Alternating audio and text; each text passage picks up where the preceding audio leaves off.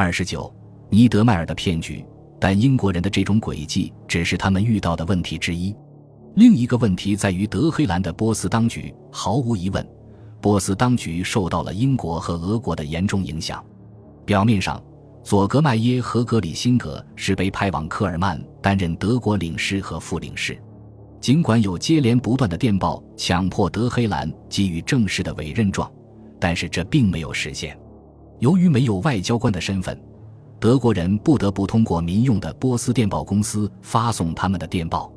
这意味着总督可以看他们的电报，并把全部内容都告诉了他的英国雇主，或者甚至把电报销毁了。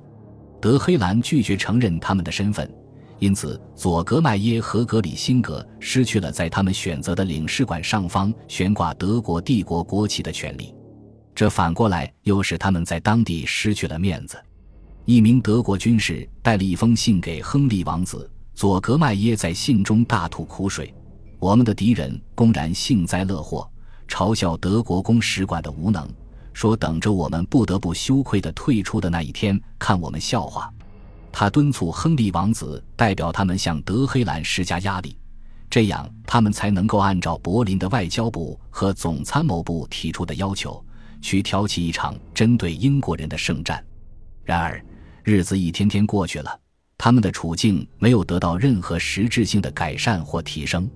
这两名德国人的沮丧完全是可以理解的。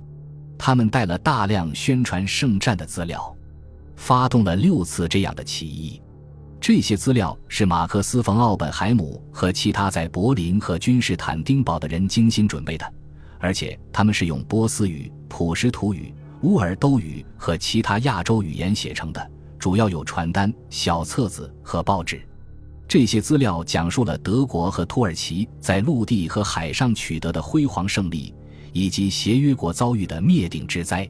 一份印度斯坦语的传单说，英格兰的国王已经丢下他的宝座，逃亡去了，而英国军队集体叛变，投靠了敌人。另一份乌尔都语的传单说，俄国人在高加索地区惨败，圣彼得堡发生了饥荒。阿富汗的埃米尔已宣誓要加入对抗协约国的圣战。与此同时，整个东方的数百万穆斯林正成群结队加入这项事业，其中包括印度军队里的反叛军团。这些只是德国宣传人员和他们的印度合作者编造出来的一些消息。平民大众没有任何独立的战争消息来源，这些消息能让他们振奋不已，但前提是这些消息能及时传达给他们。亨利王子似乎对佐格迈耶的问题漠不关心，这很有可能是因为他此时此刻也正极力在德黑兰开展一项阴谋。他利用波斯人民被压抑的情感，利用穆斯林历史中一千多年前的一个极具感染力的先例，希望把年轻的沙赫和他的政府拖入圣战。随着协约国群体受到越来越大的暴力威胁，俄国军队也离德黑兰更近了。但这反而加深了普通波斯民众对协约国的反感。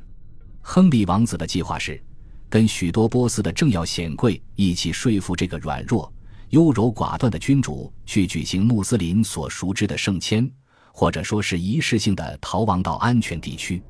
因为最初的圣签是先知穆罕默德于六百二十二年离开麦加前往麦地那。这样做的目的在于激起情绪不稳定的波斯人强烈的宗教热情，使得圣战有一个合适的开始。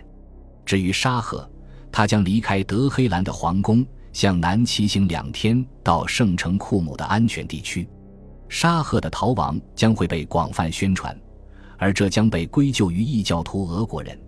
愤怒和宗教情感将因此在这个国家发酵。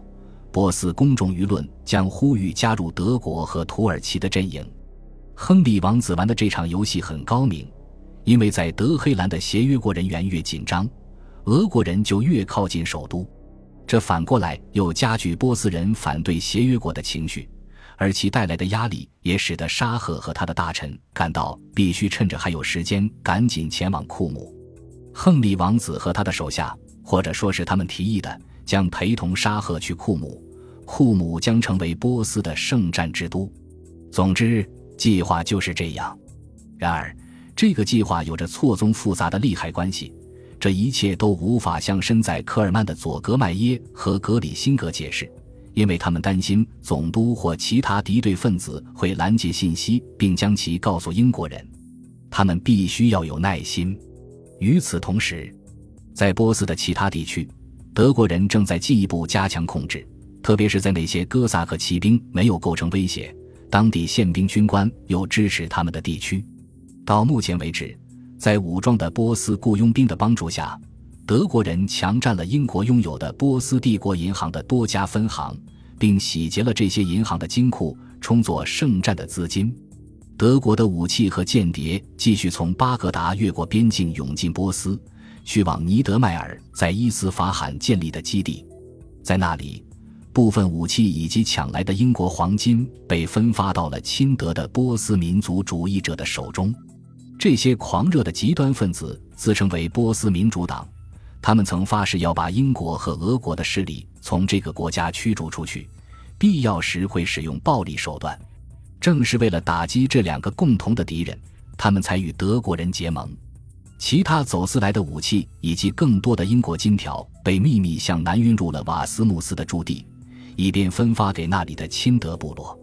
如今，德国的劳伦斯对英国的利益构成了潜在的威胁。在英国参谋的地图上，瓦斯穆斯这个名字以大写字母的形式被写在了整个波斯的西南地区。瓦斯穆斯在布什尔遭到惨败后，撤退到内陆地区，去往了法尔斯省的省会城市设拉子。他在设拉子有当宪兵军官的朋友。设拉子也有一个瓦斯穆斯会感兴趣的软弱的英国目标，就是那座孤立的小领事馆。那里的英国领事弗雷德里克·奥康纳少校曾在弗朗西斯·荣赫彭爵士的拉萨任务中担任首席情报官。他已经接到了他在德黑兰的上级的指示，要销毁他所有的外交密码，只留下一份。很明显，瓦斯穆斯一心要报复英国人，因为英国人在布什尔羞辱地袭击了德国领事馆，还逮捕了领事李斯特曼博士。奥康纳的两名手下已经被瓦斯穆斯领导的部落杀害了。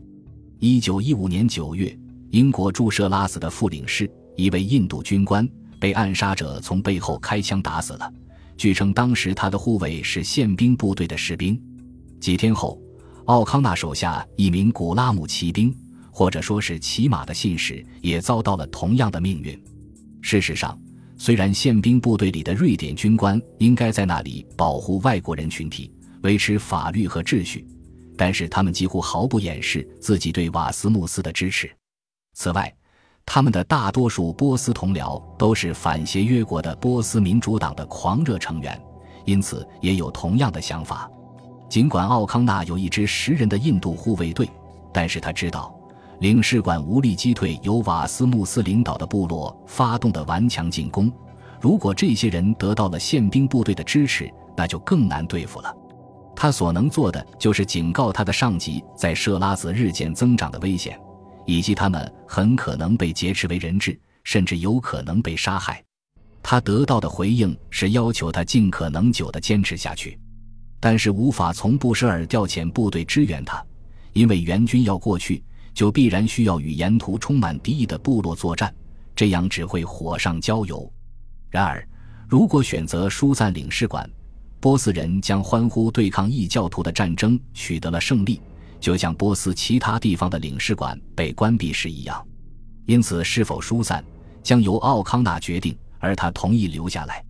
考虑到他们面对的凶残势力以及自身的绝望处境，这是一个勇敢的决定。但是他和这一小群英国人很快就会后悔做了这个决定。与此同时，德里和伦敦收到了他们最不愿听到的消息：尼德迈尔、亨提格两名印度煽动者。六名德国军官和军士已安全进入阿富汗了。本集播放完毕，感谢您的收听，喜欢请订阅加关注，主页有更多精彩内容。